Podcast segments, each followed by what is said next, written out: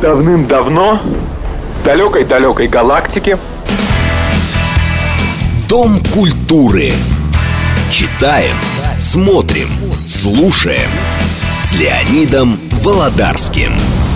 Последнее сражение состоится не в будущем. Оно состоится здесь, в наше время.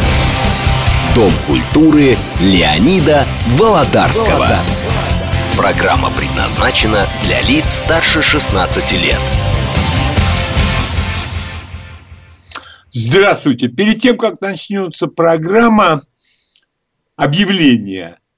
После новостей в 14.30 сегодня в эфире у нас бывший министр госбезопасности Грузии, общественный деятель Игорь Георгадзе.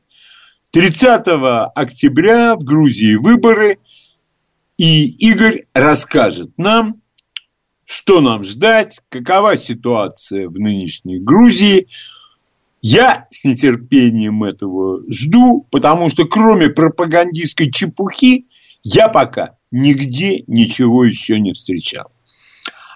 А у нас сегодня одна из голливудских историй. Родился ли этот человек в Голливуде? Нет, не родился. Имел ли какое-то отношение к кино? Достаточно поздно в жизни имел. Но без предварительного рассказа о нем, который, конечно, не сегодня не закончится, мы не сможем понять величие этого человека и того, что он сделал в Голливуде. Один из.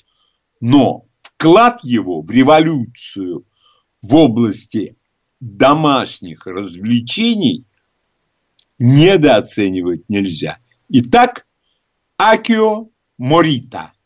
Родился в 1921 году, родился в богатой семье.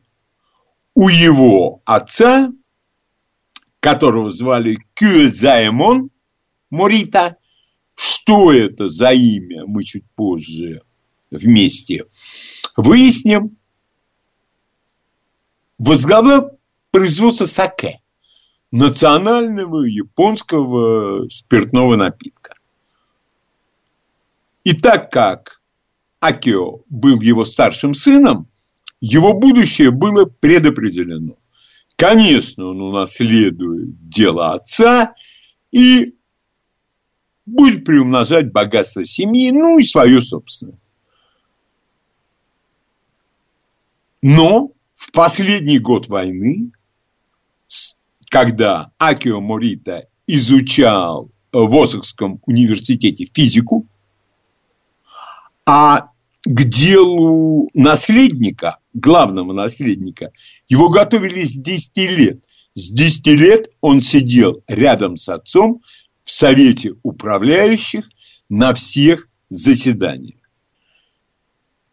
Он год проработал в военном научно-исследовательском учреждении, и именно там он встретил Масаро Ибуку или Масару Ибука. Любое ударение дозволительно. Это был великий изобретатель. И именно звезды определили, что это было совершенно великолепное партнерство. И Акио не захотел продолжать семейный бизнес. И тогда отец его проявил высшую степень благоразумия. Он финансировал первое дело своего старшего сына. И переехал он в Токио. Токио был тогда, да и не было, наверное, такого города, Потому что все знают про атомные бомбардировки Нагасимы и а, Нагасаки и Хиросимы, прошу прощения.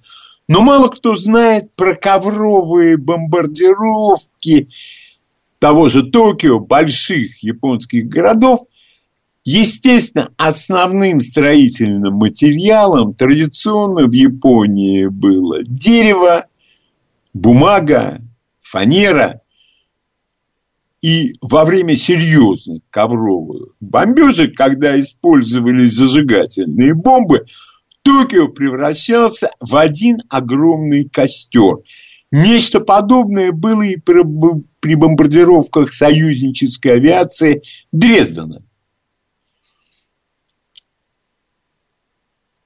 И вот мастерская, у меня не поворачивается язык назвать это фирмой, это была мастерская в подвале.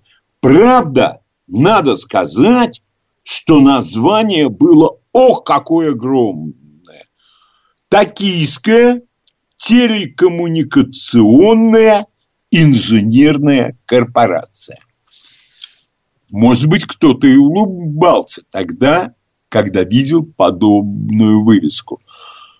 Но двое компаньонов с успехом восполнили эти шутки позже. И тогда Акио Морита обратил свое внимание на то, что японцы после войны мало едят. И мастерская начала производить рисовые скороварки. Может быть, кто-то улыбнется, может быть, кто-то скептически хмыкнет. Лучше почитать бытоописание послевоенной Японии. И понять, насколько все это было актуально. Потом они начали производить переносные светильники и многое другое, без чего послевоенный быт обычного японца был бы гораздо менее комфортен. Тем более, что американцы для поддержки возрастающей, возрождающейся японской промышленности предоставляли некое освобождение от возных пошлин на японские товары в Соединенные Штаты Америки. И это было весьма э, разумно, потому что никто денег впрямую не давал. А коли выжил подобный импортер, ну и хорошо. А коли он не выжил, тоже очень хорошо. А одновременно в то время в Германии был такой концерн, который раздербанили э, после войны, АЭГ. Этот концерн производил магнитофоны. А по тем временам магнитофоны, которые, кстати, начали делать Мурита и его компаньон, запись производилась на проволоку. Только проволоки тогда в Японии не было. Это был стратегический военный материал, ресурс. Именно поэтому а, Марита начал думать, а на чем же еще? Так вот этот германский концерн АЭГ совершенно другая была технология записи. То есть запись производилась и на бумажной ленте, и на ленте, условно назовем ее пластмассовой. Я это делаю для того, чтобы не влезать в технические детали. А вскоре после войны Марита выкупил патент на, на это изобретение, на новую пленку, который был у военнослужащего армии США Маллина, который вовремя подсуетился и патент оформил на свое имя, а вот изобретение было не его. Что я могу сказать? Американская сметка и предприимчивость. Выложил он за это полноценные две с половиной тысячи тогдашних американских долларов. Вполне возможно, это было по тем временам действительно серьезной тратой, но, наверное, это было одно из первых проявлений блестящего предпринимательства Мариты. Я не буду называть его бизнесменом. Для меня он предприниматель. Вот предприниматель в лучшем смысле этого слова. Он не сидит на месте, он ищет новые идеи, он ищет новые рынки. То есть это поле его эффективной деятельности.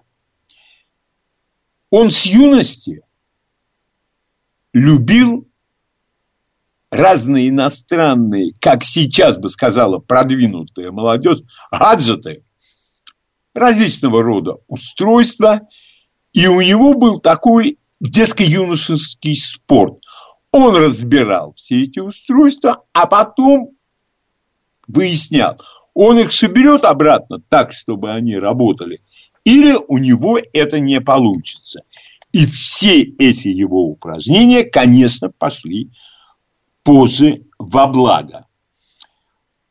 Далее, э, ни шатка, ни валка. Опять же, не шат, э, я повторяю, ни шатка, ни валка.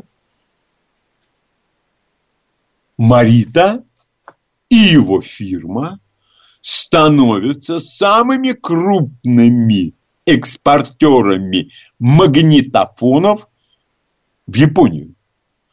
А тогда подобное устройство, но оно было неоценимо для тех людей, которые увлекались музыкой, но пластинки всегда стоили дорого, в особенности, если речь шла о классике или о модной эстраде, тогдашние виниловые пластинки далеко не всем были доступны.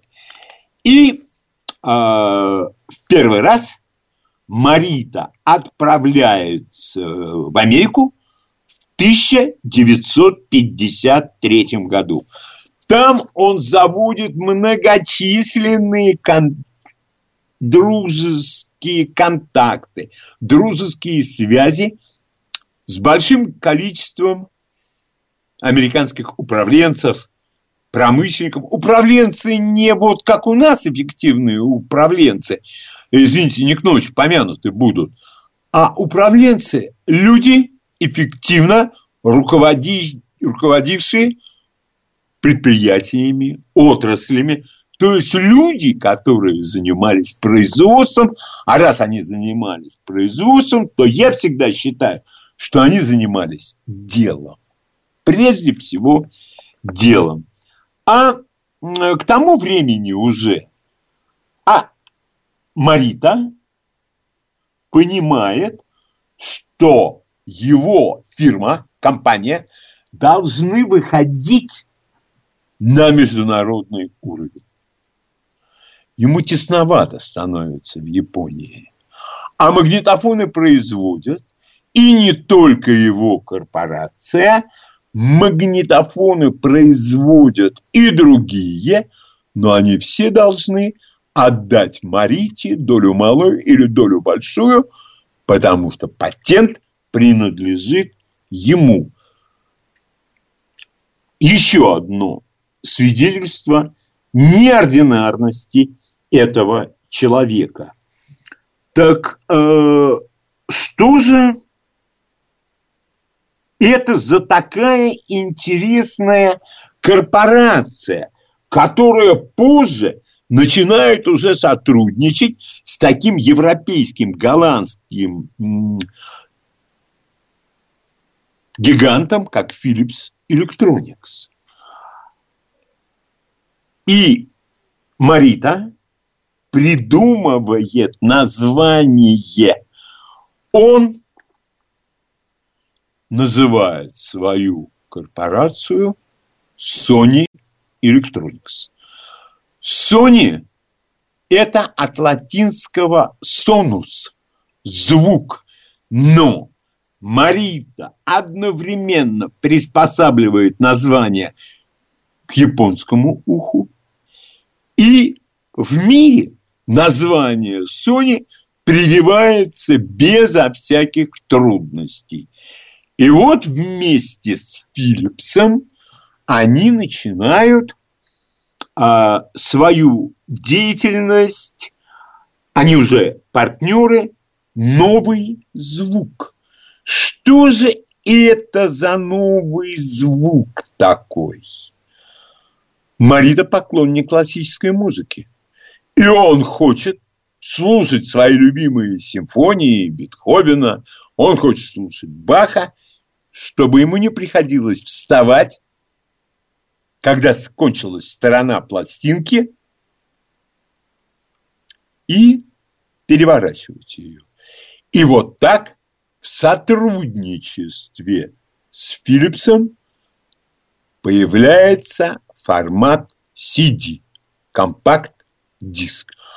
А было бы ошибкой посчитать, что Марита в, данный, э, в то время полностью сосредоточился на магнитофонах. Нет. Sony выпускает звукоаппаратуру, телевизоры и постоянно идет вперед может быть, даже возглавляя движение прогресса в области, опять я повторю, домашнего развлечения. Или, может быть, это будет точнее, индустрии домашних развлечений. Почему-то люди, которые привыкли к тому, что в свое время они не могли сказать доброго слова о японских товарах. Японские товары, ну, какие-то они колониальные, однодневные, плохого качества. Но когда речь уже заходит об аппаратуре Sony, о телевизорах Sony, такого никто сказать не может. Итак, компакт-диск. Если компакт-диски выпускаются и сегодня, а я думаю, они выпускаются сегодня – Sony до сих пор получает свои деньги. Опять малую долю, большую долю. Идеи посещают Мариту, ну, может быть, не каждый день, но оцените качество одной из таких идей. Например, есть две легенды. Естественно, любое крупное событие обрастает легендами. Дерьмо легендами не обрастает. Нет, это где угодно вы возьмите, но подобного не происходит. Итак, первое. Марита при своей любви классической музыке, а у него старший сын любит хард-рок. Ну, очень шумную музыку, Марите деваться некуда. Он приходит на совещание, где у него сидят управленцы. Управленцы в данном случае в хорошем смысле этого слова. Инженеры. А у Мариты было прозвище. Инженер. Я думаю, такое прозвище дается только исходя из глубокого уважения к данному персонажу и начинает рассказывать о своей проблеме. Суть решения. Я хочу слушать так, чтобы мой сын мне не мешал, или пусть мой сын слушает так, чтобы он не мешал мне. А, и один из его друзей, коллег, очень богатый человек, весьма и весьма преклонном возрасте – он рассказывает Марите, что я достаточно активен, прекрасно себя чувствую, но я скучаю без классической музыки, когда отправляюсь в дальние полеты, рейсы, деловые командировки или просто какие-то поездки по всему земному шару, как бы мне послушать музыку-то в этот момент?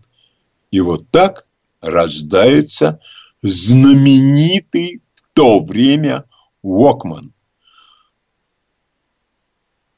небольшое проигрывающее устройство, и теперь все могут слушать по этому портативному звуковоспроизводящему устройству свою любимую классическую и не только музыку, когда ничего не прерывается, ты не мешаешь всем остальным. И одновременно это не случайность, это целенаправленная деятельность мозга, деловая деятельность. Walkman приобретает колоссальнейшую популярность у молодежи. Когда молодежь едет в метро или на автобусе, или катается на велосипеде, а к тому времени уже приобретают колоссальную популярность пробежки для здоровья, то есть дела корпорации Sony и дела самого Мариты идут очень и очень на лад. И далее Марита решает, что теперь он должен заниматься совершенно другим направлением. Пока это направление в быту и дома, оно еще не завоевало мощнейших позиций, которые это направление еще завоюют. Этому завоеванию еще какое-то время нужно для того, чтобы полностью покорить весь мир. И Марита делает то, что производит уже настоящую революцию, настоящую. Это видео. Нельзя сказать, что в те прекрасные времена видео не существовало. Ну, конечно же, существовало. Ну, как же можно было без видеомагнитофона, подчеркну, профессионального, заниматься богоугодными делами на телевидении. Конечно, там были видеомагнитофоны, и эти видеомагнитофоны были весьма э, хороши, только э, делала их такая компания калифорнийская Ampex, и стоила одна такая установка Почему установка? Потому что она весила полтонны. А стоила она 800 тысяч долларов. Это 800 тысяч долларов начала 70-х годов. Это нынешние доллары, которые печатают, когда захотят, ну и в каких-то там более-менее разумных количествах. Казалось бы, учитывая хватку Sony, учитывая высокопрофессиональный управленческий состав и ко всему этому еще прилагалась гениальность Мариты и его неполная небоязнь менять и так далее, и так далее. Огромное количество руководящих работников Sony, в особенности в Америке, потому что у любой огромной корпорации отделение в Америке – это, скорее всего, то, что приносит львиную долю доходов. У него иностранцы. Иностранцы, не японцы, как это традиционно было. Это иностранцы. И вот сам Марита начинает наступление на фронте видео. Казалось бы, его ждет несомненный успех. Для этого есть абсолютно все предпосылки. Против него JVC. Вот что было потом и каким революционером оказался Марита, это в следующую субботу. Новости. Читаем, смотрим, слушаем Дом культуры Леонида Володарского. Итак, в этом получасе, как и было объявлено в самом начале программы, у нас гость, бывший министр госбезопасности Грузии, общественный деятель Игорь Георгадзе. Игорь, здравствуй. Добрый, добрый день, Леонид. Игорь, э, я прошу тебя, пожалуйста, значит, 30-го выборы, э, как их встречает Грузия, чего от этих выборов ждать и обстановка в стране? А, хорошо, постараюсь э, в рамках отведенных мне передачи ответить на этот вопрос, что же происходит у меня на родине. Но прежде, если ты разрешишь, Леонид, я хотел бы обратиться к труженикам российских СМИ. Внимательно слушаю.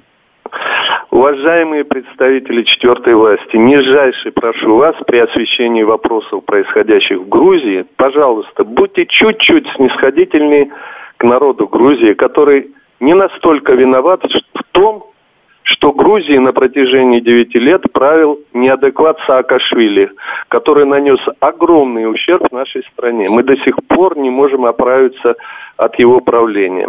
Поверьте мне, несмотря на напряженные отношения между нашими странами, грузинский народ в своем подавляющем большинстве исторически всегда тянулся и тянется к русскому народу. И, пожалуйста, не забывайте, что Саакашвили совершил преступление – не только против грузинского, но и против российского народа. Ведь это по его приказу 8 августа 2008 года, в день открытия Пекинской Олимпиады, грузинские вооруженные силы напали на спящий Цхинвали и вместе с мирными жителями убили 67 российских миротворцев и более 200 российских военных были ранены. Я это к тому, что называть в своих репортажах, аналитических программах и ток-шоу военного преступника Саакашвили, совершившего преступление против человечности, ласковым именем Мищико, это для грузинского уха, как если бы легендарный советский диктор Юрий Левитан или художники Кукрыниксы в период Великой Отечественной войны называли бы Гитлера Адольфиком или Гитлеренком – ведь Мишико – это ласкательное от Михаила. Чего-чего, но ласкательного он явно не заслуживает, даже если это делается с иронией или сарказмом. И еще просто на секунду представьте, что сделали бы израильтяне, если бы такой персонаж, как Саакашвили, был повинен в смерти 67 израильских военнослужащих. И как израильские СМИ его называли бы. Это коротко обращением. Спасибо. Просьба. Да. Ну а теперь непосредственно к главному вопросу о происходящих в Грузии событиях. Сегодня Грузия, накануне второго тура выборов местные органы власти, в очередной раз сдает экзамен на зрелость. Идет проверка на зрелость грузинского общества, политических партий, на зрелость руководства страны. И должен сказать, что процесс этот вызывает некоторую тревогу и озабоченность э, на фоне тех событий, которые происходят как внутри Грузии, так и вокруг нашей страны, в Закавказье, в Турции, в Сирии. Напомню нашим слушателям, что сегодня у власти в Грузии находится партия «Грузинская мечта». Эта партия была э, создана Бедзиной Иванишвили, которому на президентских выборах 2012 года народ оказал огромное доверие и поистине всенародную поддержку. Грузинская мечта за время своего управления, безусловно, сделала немало. Сам Бедзина Иванишвили, это, кстати, не все знают, на различные программы, рассчитанные на подъем экономики Грузии и благотворительные цели, что называется, из своего кармана потратил более трех миллиардов долларов. Но народ, который освободился от режима Саакашвили, ожидал и ожидает большего и от Иванишвили, и от его партии «Грузинская мечта». Граждане Грузии, которые с января 2004 года по октябрь 2012 жили, говорю это без преувеличения, в, в условиях абсолютной власти психически неуравновешенного наркомана, который установил в стране власть беспредельщиков, власть с элементами провинциального, пещерного фашизма. Так вот, граждане ожидали прежде всего восстановления справедливости. Вот чтобы понять мотивацию населения, которое, скажем прямо, рассчитывало на народное возмездие по отношению к Саакашвили и его криминальной команде, надо понимать главное. В частности, а, то, что в конце 20 и в начале 21 века население Грузии в рамках теории управляемого хаоса Стивена Мана подверглась беспрецедентному по своей жестокости эксперименту. Экспериментатор, как его принято называть, Вашингтонский обком, привел к власти в Грузии, буквально посадил на голову нашему народу национальное движение. По сути, это националистическое движение, это нацисты, а не националы. Во главе трех самых э, верных и преданных учеников Шеварднадзе. Зураба Жвания, Нино Бурджанадзе и Саакашвили. Шеварднадзе к этому времени уже не мог удовлетворять запросы заокеанских хозяев. Так вот, хозяева в голливудских традициях разыграли видимость революции. Назвали ее революцией роз. Э, это в декабре-то розы, да? И этот эксперимент показал, что в однополярном мире, а мир тогда таким и был, можно делать все, что хочешь, не опасаясь каких-либо отрицательных последствий для себя – кстати, американцы не остановились, эксперимент все еще продолжается. Да, правда, не такими изуверскими методами, как при Саакашвили, но продолжается и суть его, и цель его окончательно превратить Грузию в оголтелого врага России и накрыть Грузию натовским зонтиком. Вот недавний визит в Грузию министра обороны США Ллойда Остина наглядное тому подтверждение – после вот этого небольшого отступления, которое ты мне разрешил сделать, Леонид, э, и которое отчасти поможет лучше понимать подоплеку того, что сейчас происходит в Грузии и с чем связано мое обращение к четвертой власти России, коротко о том, что натворил режим Саакашвили за девятилетний период своего правления. Первое. Из двух миллионов восемьсот тысяч жителей Грузия фактически вот э, столько проживала в период правления Саакашвили. Через тюрьмы прошло 330 тысяч человек. Никогда в Грузии за всю ее историю такого не было. Даже в годы репрессий 30-х годов прошлого столетия. Только вдумайтесь, каждый девятый житель Грузии прошел через Саакашвиловские тюрьмы. Сегодня уже документально установлено, что в тюрьмах использовались жесточайшие пытки, изнасилования и женщин и мужчин, проводились незаконные медицинские операции над заключенными, у которых изымались здоровые внутренние органы для последующей их продажи. Кстати, это направление медицины, ну в кавычках, в стране курировала лично бывшая жена Саакашвили. Э, об ужасах в тюрьмах Саакашвили есть много документальных сюжетов. Написаны воспоминания тех, кто подвергался невыносимым э, истязаниям. Снят художественный фильм. Но на Западе это никого не интересует. Так называемые западные правозащитники словно в рот воды набрали. Ни одного голоса против того, что творили саакашвиловские силовые структуры – для Запада главное, что их ставленник справился с основной задачей. Развернул Грузию спиной к России. А то, что лицом к Турции, это их не волнует. Это дело наше. Мы должны решать эти проблемы. Второе. Саакашвили лично ответственен за публичные расстрелы молодых ребят, которые не желали быть послушными рабами его режима, в буквальном смысле в прямом эфире телевидения на улицах Тбилиси без суда и следствия. Третье. Грузия никогда не забудет так называемые маски-шоу. Это когда для устрашения граждан страны по телевидению чуть ли не каждый вечер показывали, как зондокоманды Саакашвили врываются по ночам в дома неугодных режиму жителей и их голышом выволакивают из квартир. Четвертое, самое ужасное, что можно было сделать для ломки национального менталитета. Саакашвили насадил в стране оплачиваемое доносительство. Это когда за письменный донос или аудио или видеозапись с проклятиями в адрес Саакашвили и его режима добровольный в кавычках информатор получал деньги. В период правления Саакашвили оплачиваемое доносительство и стукачество на конкурентов, соседей, друзей, нередко на родных и близких, было превращено в отдельную статью дохода значительной части граждан Грузии. Повсеместное прослушивание телефонов и помещений, тотальная слежка за нелояльной частью граждан Грузии, стукачество. Все это было повседневностью жизни моих соотечественников на протяжении девяти лет.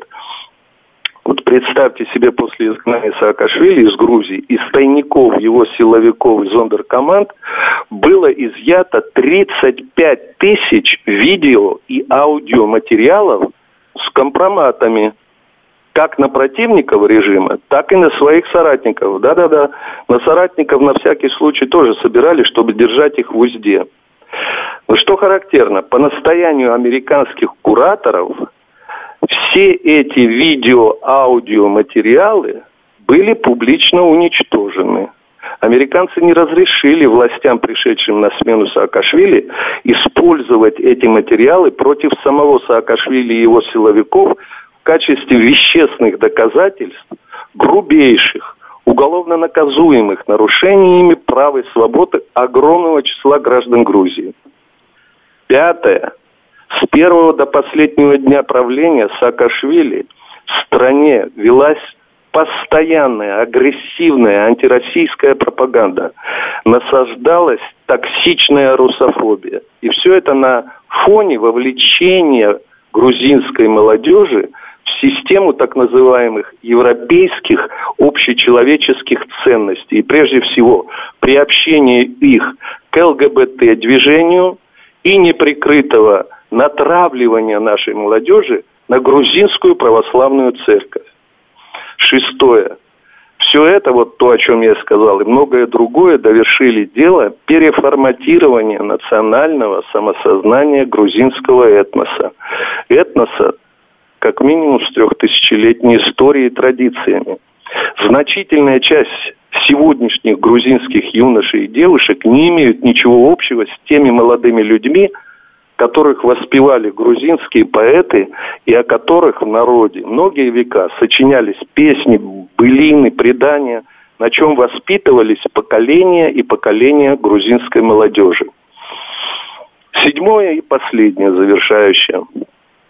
Самому Саакашвили и его силовикам сошли с рук убийства и расправы с политическими противниками режима и личными противниками Саакашвили. Они не ответили за отъем у граждан собственности на миллионы и миллионы долларов, которую им переоформ... Э, которую они, вернее, переоформляли на себя и своих родственников, близких друзей. Причем отъем собственности производился как у крупных бизнесменов, так и у мелких торговцев, владельцев ларьков, которые едва сводили концы с концами сошли с рук все преступления против своего народа и главное преступление против человечности, совершенные ими в ходе развязанной лично Саакашвили войны Южной Осетии. Народ Грузии ждет, когда Саакашвили и его ближайшее окружение, окружение понесут ответственность за совершенные ими преступления. Так вот, отвечая на твой вопрос, Леонид, что происходит сегодня в Грузии, подведу итог.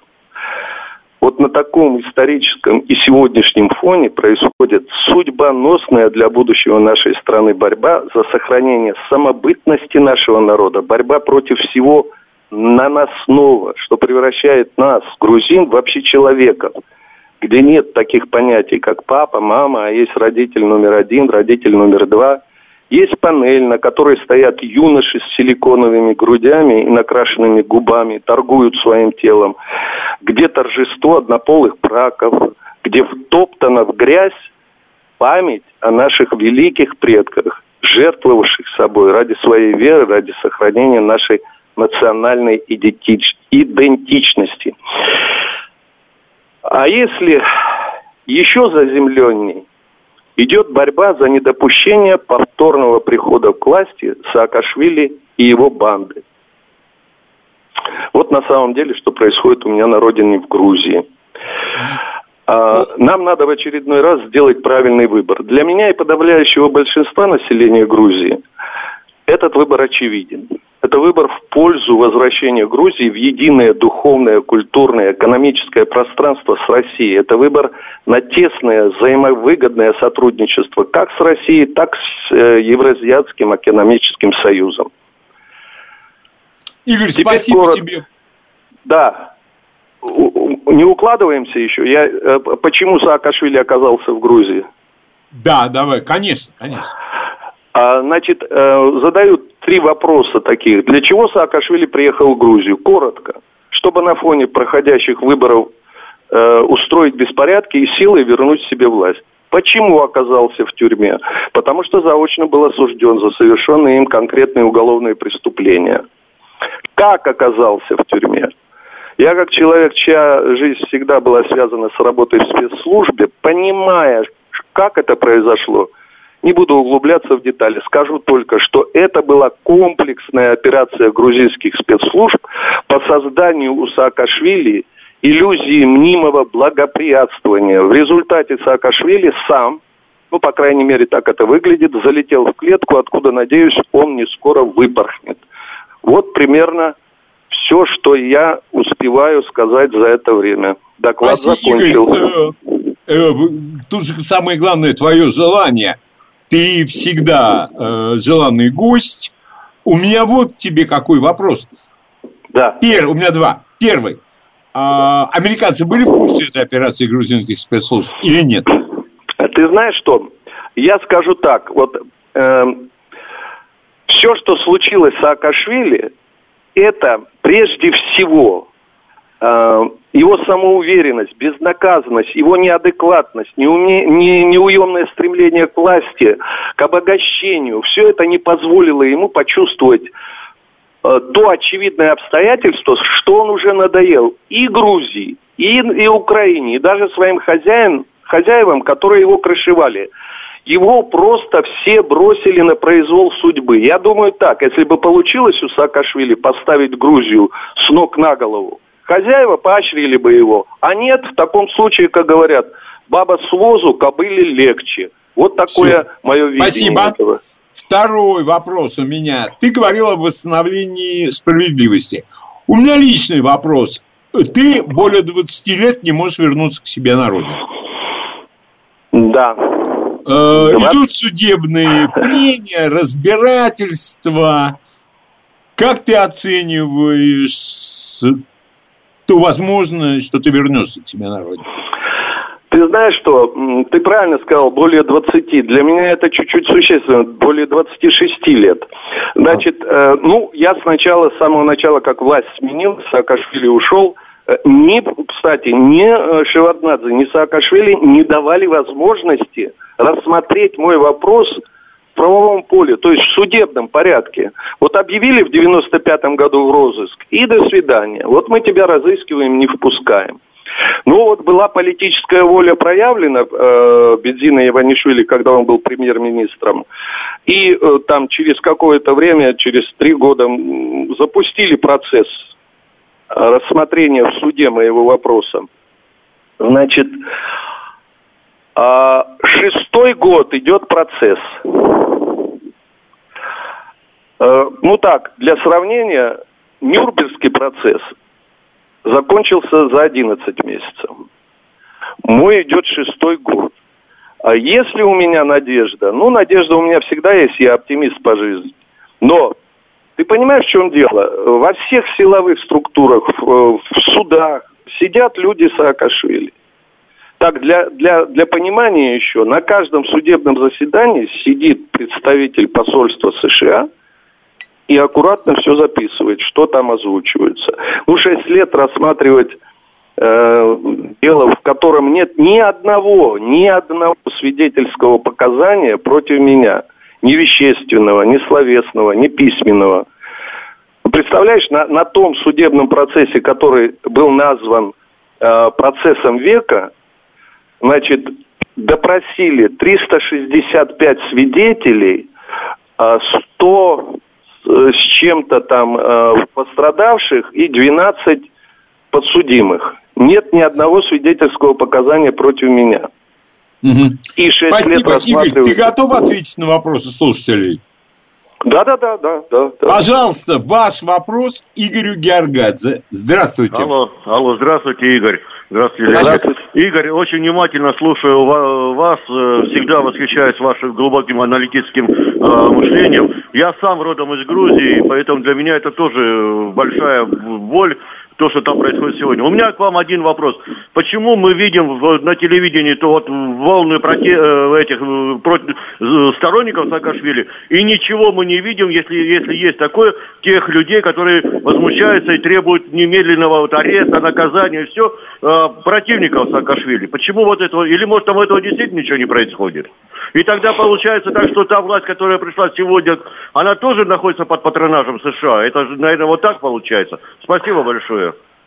А, э, там было прерывисто, я не все до конца э, услышал, но вот последнюю фразу, что находится ли власть под патронажем, а, вы знаете, что оказалось загнать под пету хозяина э, страну легко, а вот выйти оттуда очень сложно. Я не скажу, что сегодня, ну вот такими же методами действует сегодняшняя власть, как действовала Саакашвиловская, с точки зрения выполнения всех желаний и приказаний э, хозяев. Но, безусловно, Грузия пока находится под патронажем. Поэтому все остальное надо рассматривать через эту призму. А, Пожалуйста, если у кого-то есть еще, это будет последний вопрос Игорю Георгадзе. Таковы временные ограничения. Здравствуйте. Алло, здравствуйте. А, скажите, пожалуйста, Игорь, а все-таки Иванишвили, вот, э, ну, я, насколько о нем наслышан, читал, он как бы пророссийский такого направления политик. Или он все-таки не совсем пророссийского направления? Как ваша оценка? Спасибо. Ну, если, да, если говорить э, вот этими терминами, кстати, вот меня называют пророссийским политиком, да. Э, я считаю, что люди, которые тянутся к России, они прогрузинские. Потому что это в интересах Грузии. Ну что, если бы я тянулся к Турции, я был бы э, прогрузинским политиком, вот там бы я был протурецким. Так э, э сам Иван э, Иванишвили, Бедзина Иванишвили, да, вы правы, он э, понимает, где добро, а где зло. Он э, старается, старался. Сейчас-то он объявил, что ушел в тень, и все, он оставил политику. Не хочется в это верить, но все-таки э, он старался наладить отношения с Россией в тех рамках, в которые ему позволяли шевелиться те, кто э, ну, называются у нас хозяевами. Вот так. А, Игорь, я думаю, осталось меньше минуты, чуть меньше минуты. Значит, я желаю тебе, я думаю, от имени э, наших слушателей, чтобы благополучно разрешилась твоя ситуация, и ты смог вернуться на родину. Спасибо, дорогой, спасибо, Леонид, спасибо вот. большое. А по итогам выборов э, будет на то у тебя возможность и твое желание ты тогда приходи в воскресенье на два часа для того, чтобы ты проанализировал и то, что происходит в Закавказье, и то, что происходит в этом регионе, потому что круг знакомых у тебя большой, информация у тебя есть такая, которую, я думаю, у других ее искать бесполезно. Ну, а, Игорь, спасибо за то, что пришел, и всего тебе самого лучшего. Леонид, огромное тебе спасибо за приглашение. Ты знаешь, я с удовольствием всегда э, приду к спасибо. тебе. Я тебя да, благодарю. Спасибо. Спасибо. Всем радиослушателям новости. тоже спасибо. Спасибо. Давным-давно в далекой-далекой галактике Дом культуры.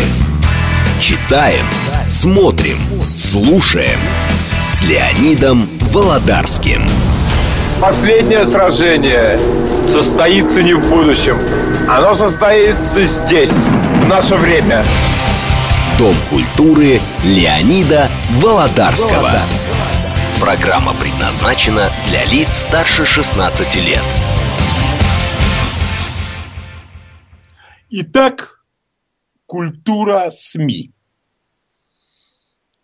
А, если раньше мы имели дело с тупой американской блондинкой, таб, Б, Б на конце, не П, вот это вот очень важно, а, по-моему, Миган Келли, она имела наглость перебивать президента Российской Федерации. Кто ты, курица? И президент Российской Федерации, как бы разные люди не относились э, к президенту.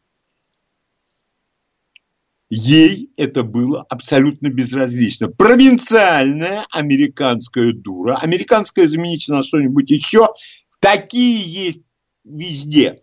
Я к падению профессионализма в этой данной отрасли. Но нас тут осчастливили еще одной представительностью. Это тупая американская брюнетка. Я, позвольте, ну не запомню. Это ни в коем случае не означает вот такая, знаете, пренебрежительная. Да я не знаю, кто это такой. Нет, я при помощи СМИ понял, кто это такая. Я обратил внимание, ну, все-таки я на таком уровне, конечно, никогда не переводил, но на высоком уровне переводил. Я видел, что она не слушает переводчика. Ей самое главное было показать себя. Какая я с голыми коленями, какая я с голыми руками. Я даже не слушаю президент. Мне надо задать мои вопросы. Одну секундочку. А для кого ты работаешь вообще? Ты без слушателя, без зрителя, никто. И зовут тебя никак, кроме как тупая американская брюнетка. Другого названия и титула у тебя нет. Но этим людям на свой профессионализм наплевать. И не один раз. И тут же я переношусь в родные пенаты. Это для меня очень серьезный повод для критики и для неудовольствия. Почему-то огромное количество людей в интернете решило, что самое простое, что есть на свете, это брать интервью.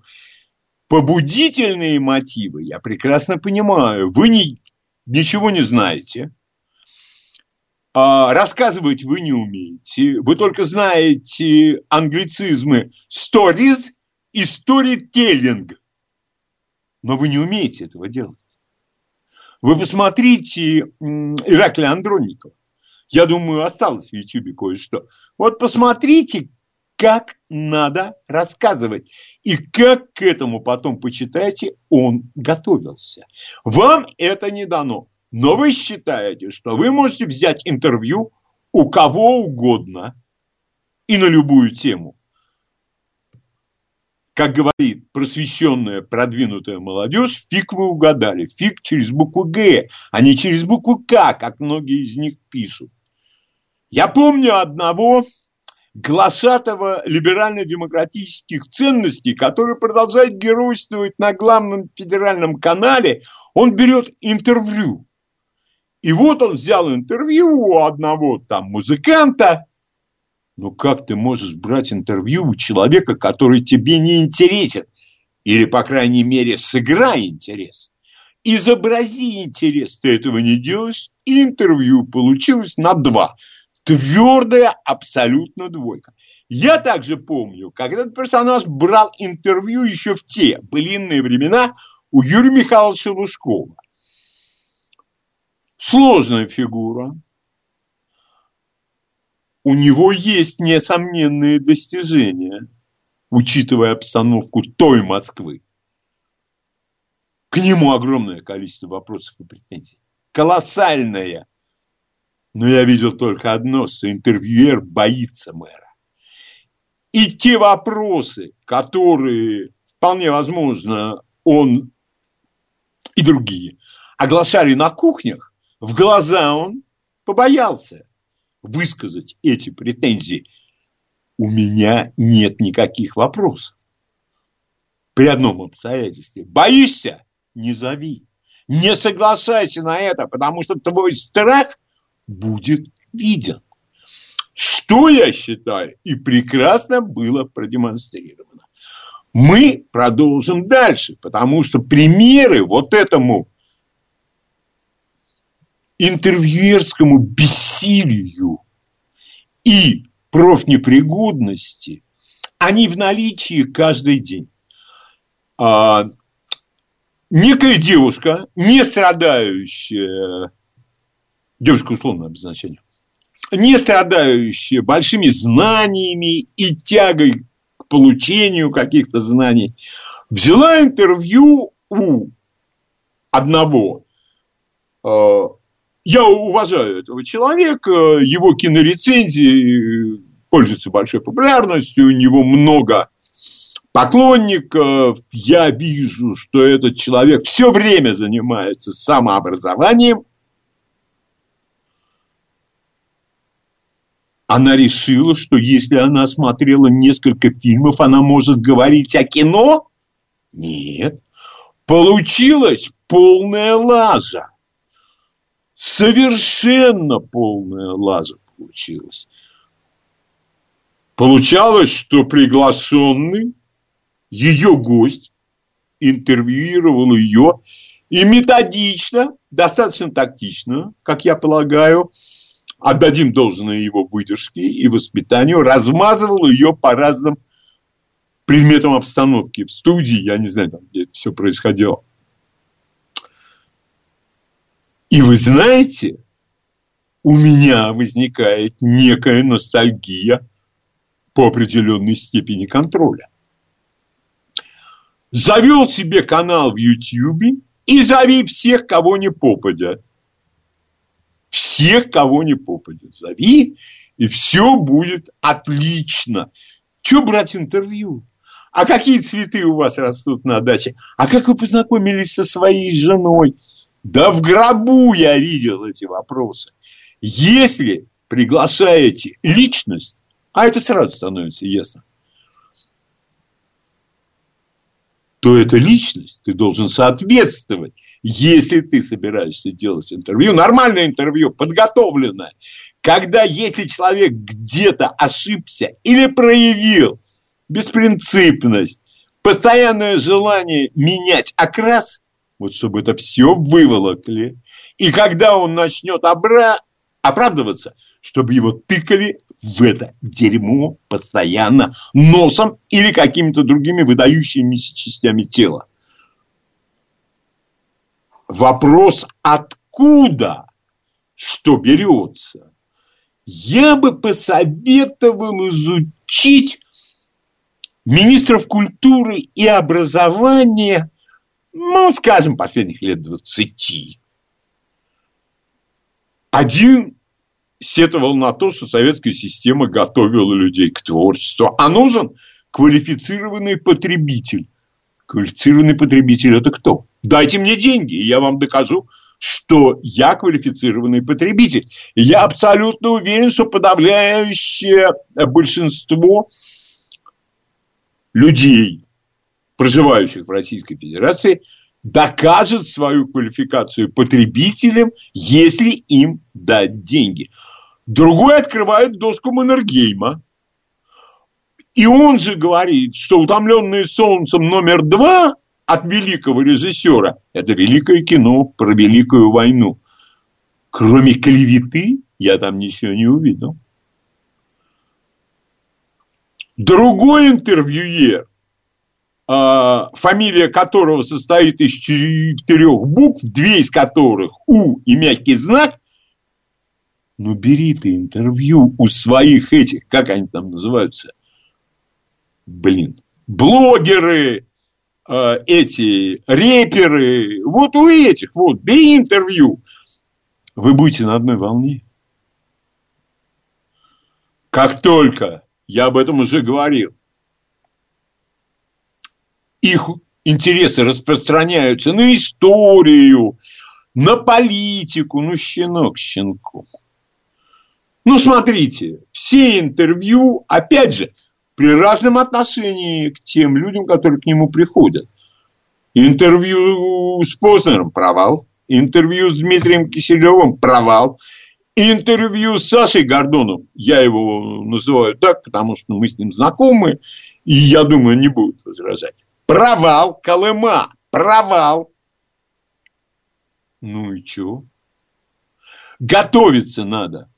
Вот тогда может что-то получиться. В процессе. Обязательно в процессе.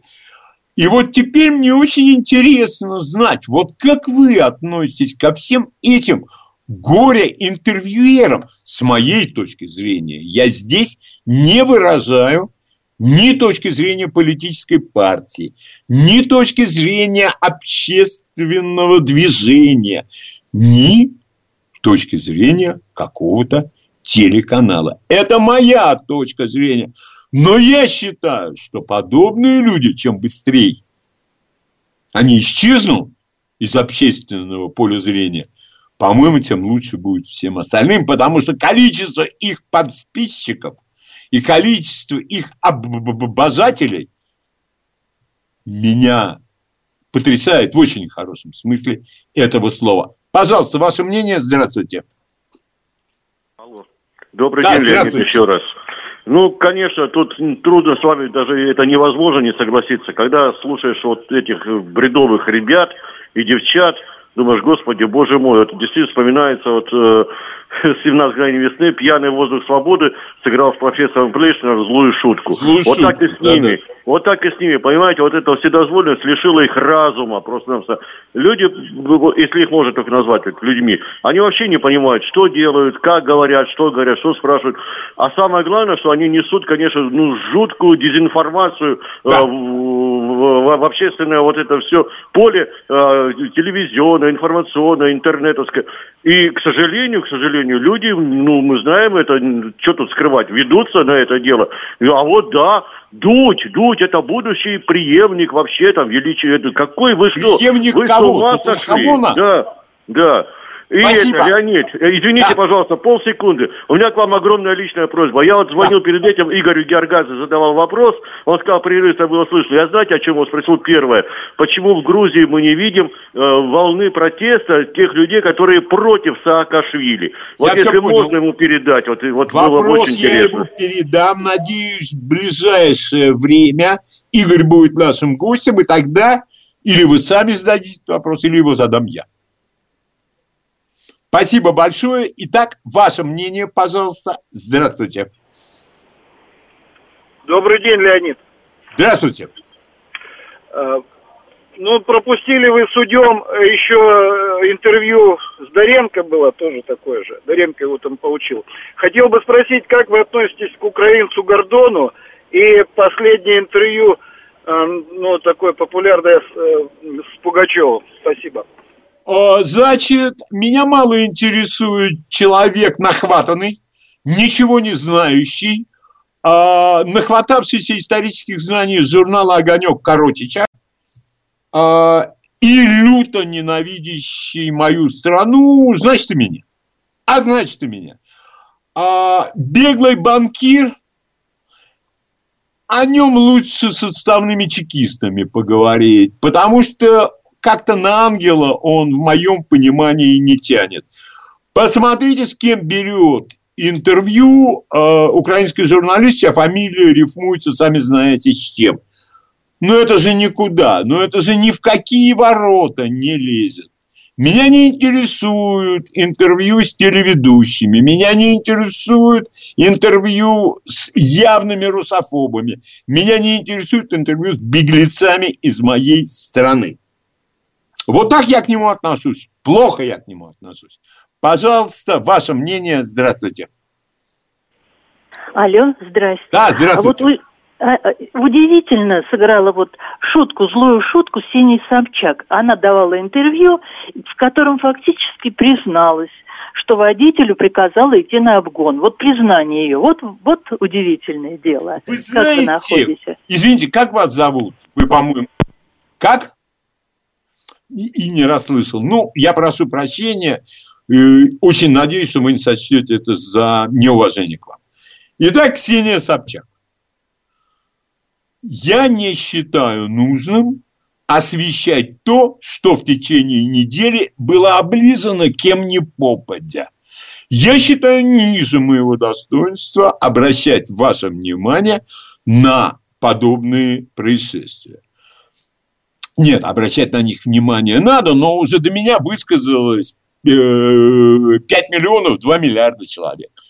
Не считаю нужным. Однако, водитель едет так, как хочет его хозяин. У меня несколько раз была возможность в этом убедиться. Когда э, очень большая, дорогая машина, человек едет по правилам. И я понимаю, что его наниматель, его хозяин, в слове хозяин нет ничего а, обидного в данном случае, он его приучил ездить по правилам. А когда у него каждое второе слово козел или козлина, когда ты суешься, я понимаю, откуда это идет. От хозяина. От его нанимателя. Меня это не устраивает. Ксения Собчак ну, посмотрите, ну, все ее высказывания, суждения. Ну, это же смешно. Ну, это смешно. Обратите внимание на ее русскую речь. Грязная, постоянная, как бы э, на самом деле меня это ни с какой стороны вообще не устраивает. Я всегда говорю, человек, который плохо говорит по-русски, плохо выражает свои мысли, ясность мысли, я всегда говорю, ясность речи. Иначе ничего не может быть. А чуть-чуть я добавлю про этих а, там нынешних журналистов через букву «и». Там, через букву «и». А, да, они написать что могут? А, да, они могут написать блог на э, максимум э, две трети страницы А4. С моей точки зрения, выражаясь как один герой мультфильма, маловато будет. А письменные упражнения, они как нельзя лучше дисциплинируют устную речь. Пожалуйста, ваше мнение. Здравствуйте. Говорите, пожалуйста. Здравствуйте. Алло, добрый день, Владимир. Леонид, да, вот... вы, вы упомянули Андроникова, не могу сдержаться. Вот мне 71, я молю Бога, что в мое время, вот когда я рос и развивался, я надеюсь, часто показывали Адронику. И по телевизору, и по радио я его постоянно слушал. Сейчас близко нет никого, кто бы мог, ну, хоть, ну, как-то сравниться. Это же ходячая энциклопедия. Я там столько всего узнал из, из уст а вы знаете, извините, а вы знаете, сколько у него было рассказов? 22. Я, я, 22. Все. Да не. Но как он это подавал? Как да это он, готово? Это можно было слушать сто раз один, каждый рассказ. И, и, и, получал удовольствие. А сегодня... И, и знания, и знания получал. Спасибо. просто... Спасибо. А сегодня, я думаю, просто в этом жанре вот такого рассказа просто нет надобности. Просто нет надобности. Подавляющему большинству поклонников Дудя и всех прочих сложно. Сложно следить за повествованием. Но это мое личное мнение. Пожалуйста, ваше мнение. Здравствуйте.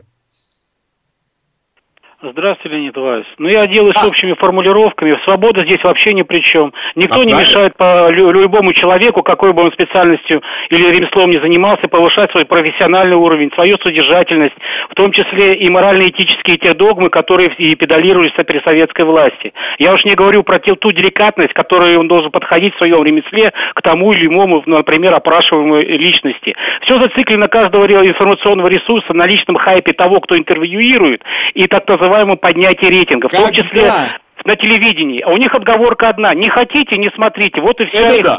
все да, их да, критерии. Спасибо. Большое спасибо. Я бы вот еще хотел о чем сказать. Что люди не хотят готовиться, люди не хотят работать. Потому что все это труд, это усилия. А если вы думаете, что я э, хочу э, этих людей обругать, я вам скажу, я помню, как три рыцаря советской идеологии, в самом плохом смысле этого слова, брали интервью у Маргарет Тэтчер. Они никак не знали, что еще ей облизать. И меня потряс один из них, который долго... Ты готовился или нет? Слово воркохолик, трудоголик.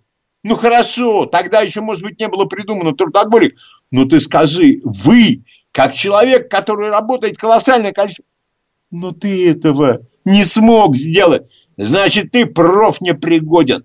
Но в советское время надо было пройти определенный очень сложный путь для того, чтобы попасть на телеэкран. А сегодня открыл канал на YouTube, и будь ты хоть совершенно дебилом, малолетним, среднелетним, преклоннолетним, пожалуйста, пожалуйста, пожалуйста, ваше мнение, здравствуйте. Здравствуйте. Алло, Леонид, здравствуйте, деревенский парень. Леонид, тоже не в восторге от Дудя, как бы вот тоже смотрел его, но что-то как-то не цепляет. Ну, мне кажется, одни понты, не более. Леонид, а мне бы хотелось э, вашу точку зрения, вот на ваш взгляд, три топовских, кто у нас вот может, может, вот то, только не зарубежные, наши российские. А, все. Кого хорошо, посоветуете? Я вас, я вас понял. Значит, моя точка зрения следующая. Не могу похвастаться тем, что много времени провожу вот в Ютьюбе и так далее. Евгений Баженов, вне всякого сомнения. Я бы, конечно, предпочел больше его выступления слушать, но у него своя кухня, у него свой трудовой процесс. Вот он первый абсолютно. Далее, далее, я считаю, что если бы кто-то взял на себя инициативу открыть YouTube-канал, и притаскивать туда таких экспертов, которые приходят ко мне на программу, это не к тому, что я-то, ох, ох, нет, я не ох, ох, какой есть, такой и есть. Но ко мне несерьезные люди не приходят. И вот завтра будет Елена Сьянова, Сергей Шестов, Максим Тимонов вот из новых. И я могу перечислять дальше. Вот были бы ведущие. Люди, знающие свое дело, люди, знающие, о чем говорят. А что у нас в наличии? А у нас в наличии эксперты по любому вопросу. Поэтому, деревенский парень, я бы затруднился сейчас ответить на ваши вопросы. Мне нравится Егор Яковлев, мне нравится Алексей Исаев, мне нравятся некоторые вот представители левых сил. Но я... Молодые ребята совсем. Вестник бури мне нравится. Это подход, это труд. И я вижу, что это очень и очень серьезный труд. А, мы продолжим этот разговор. Мы обязательно продолжим этот разговор. Сейчас просто до новостей осталось совсем мало времени. Я ратую всегда только за одно. Человек должен быть подготовлен. Когда я слушаю какой-нибудь великолепный рассказ, ну, скажем, класса Андроникова, я представляю себе, какая подготовка за этим стоит. Новости. Читаем, смотрим, слушаем. Дом культуры Леонида Володарского. Итак, музыкальные без малого полчаса. И сегодня э, я очень э, надеюсь, вам понравятся э, некие э, представители, ну, скажем, самодельного искусства. Итак, первое.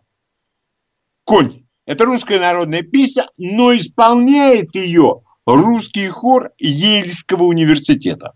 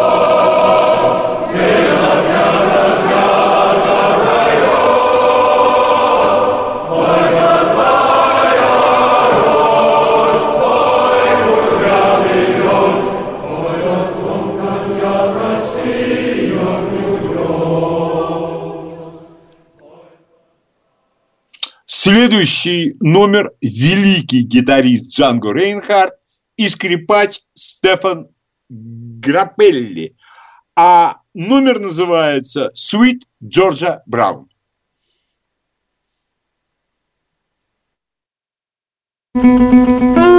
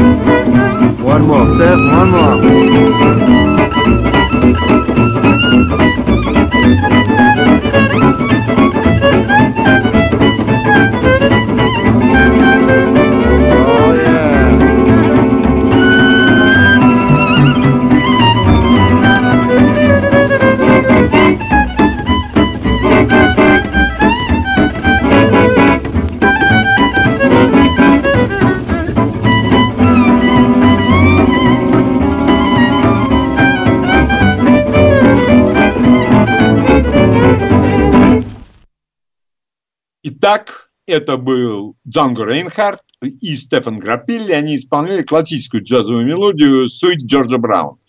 Далее один из лучших на сегодняшний день, по мне так, певцов своего стиля Дэйв Элвин и его песня «Голова Муриетты». Муриетта – чилийский э, иммигрант в Калифорнии в 19 веке, который стал бандитом, а может, он уже из Чили бандитом приехал.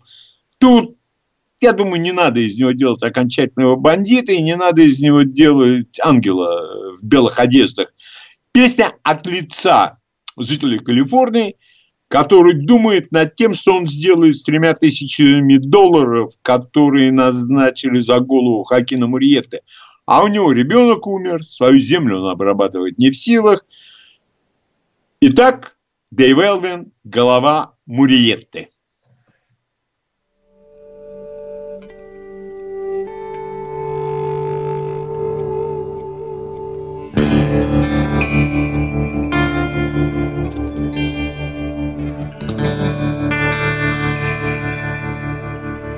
Come on, saddle up, boys, cause the governor said he'll pay $3,000 for Murrieta's head.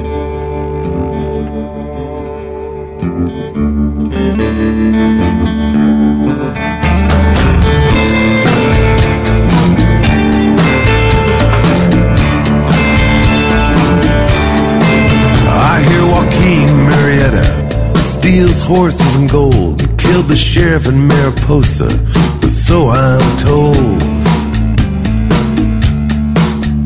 He's the devil's bloody bastard, wicked and no good. But all the Mexicans swear that he's Robin Hood. Well, with my wife and my sons, I work as hard as I can on 13 acres of California land. The rains never came, and I got debts I can't pay. Now the bank's gonna steal my farm away. Come on, saddle boys, cause the governor said he'll pay $3,000 for Murrieta's head. He don't want him alive, he wants him dead. He'll pay $3,000 for Murrieta's head.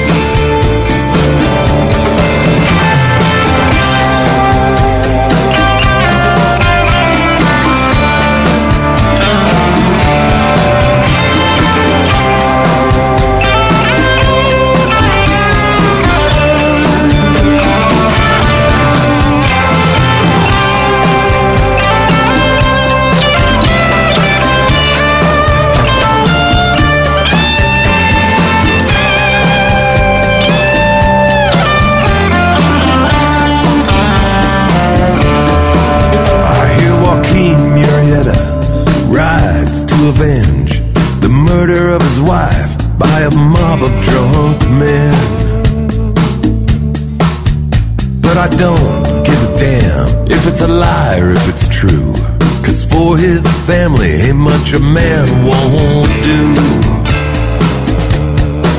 Now you see, the fever came around and my youngest boy took ill. And I didn't have money to pay no doctor's bills. So I buried his body neath that oak on the hill. But if I had money, I swear he'd be alive still.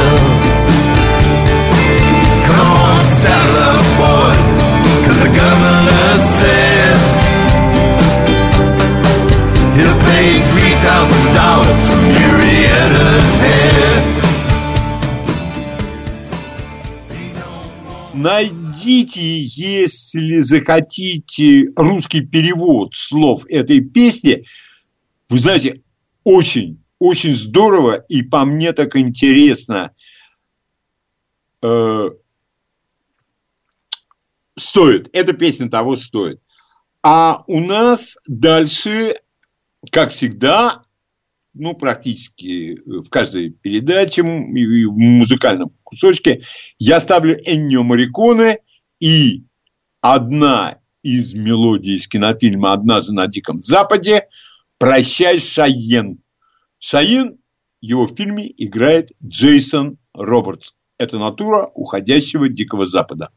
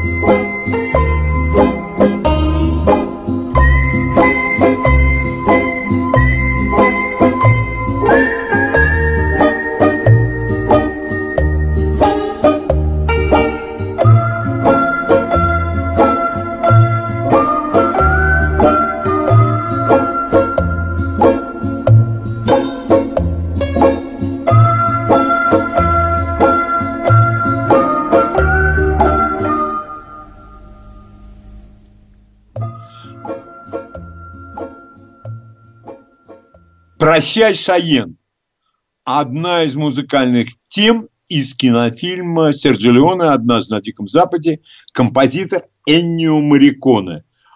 А дальше у нас мексиканский тенор Роландо Виласон, Джакомо Пучини, Тоска, Ария и светили звезды.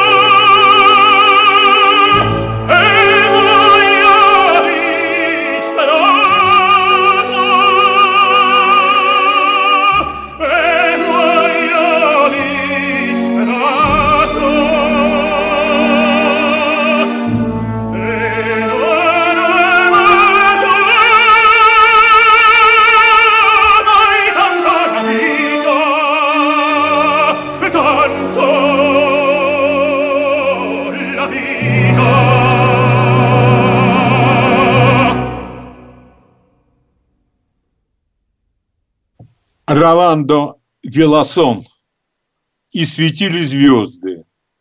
Тоска Джаком Пучини. Великий тенор, в числе прочих, естественно. И последний музыкальный номер – это опять самодеятельная песня, русская народная песня, хотя, думаю, у нее есть и композитор, и автор. Для меня это народная песня, а исполнители – грузинская мужская компания за столом. Они немного выпили, для этого и собрались, и обязательно собрались для того, чтобы спеть. Поют, на мой взгляд, очень здорово. Итак, эх, дороги. Здорово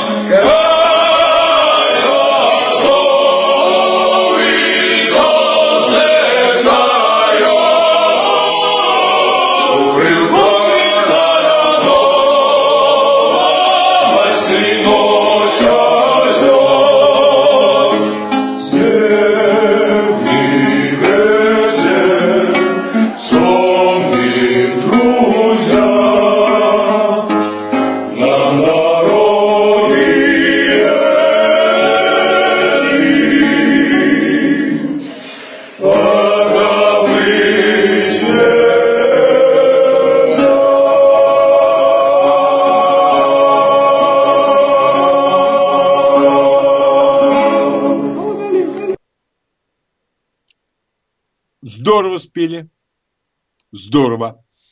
Итак, завтра у нас в гостях историка Елена Сиянова. И тема ее лекции беседы «Революция, которую не ждали. Новые факты». Я вас оставлю в неведении, что это была за революция. Но Елена Сьянова умеет находить интересные для всех темы. Именно так было всегда. Я не вижу никаких причин считать, что завтра будет по-другому. Начнется в 11 и закончится общение с Еленой Сьяновой в час дня. На сегодня это все очевидно, надо будет постараться как-то видоизменить программу. Если это понадобится, это я еще над этим подумаю. Но обещаю вам, я приложу все усилия, чтобы слушателям нашей радиостанции не было скучно. И на этом я прощаюсь со всеми слушателями. Жду вас завтра с 11 до часу в программе Леонида Володарского. Леонид Володарский – это я. До свидания. Новости.